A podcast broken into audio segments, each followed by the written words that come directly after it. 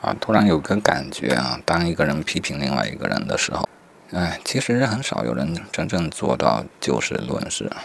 比方昨天批评小孩，若小孩提出了抗辩的话啊，即便看起来挺合理，我必然又会找到他其他的错处来证明这个批评是有理的啊。当然，我这个新的理由它也是有一定的合理性。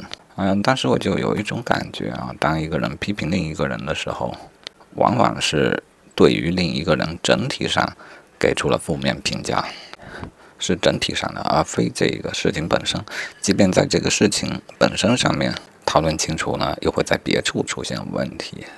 啊，我自信还觉得自己是比较对事不对人的人，但事实上，对于一个人，其实我们往往对人，而不仅仅是对事。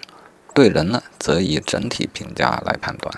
啊，这个有好有不好啊。不好的地方呢，就是你无法通过改变一件事情来改变他人的评价。但好处就是呢，如果你的整体评价是好的，那么你在一些局部上犯错误，其实是可以被接受的。啊，这就是昨天的感想。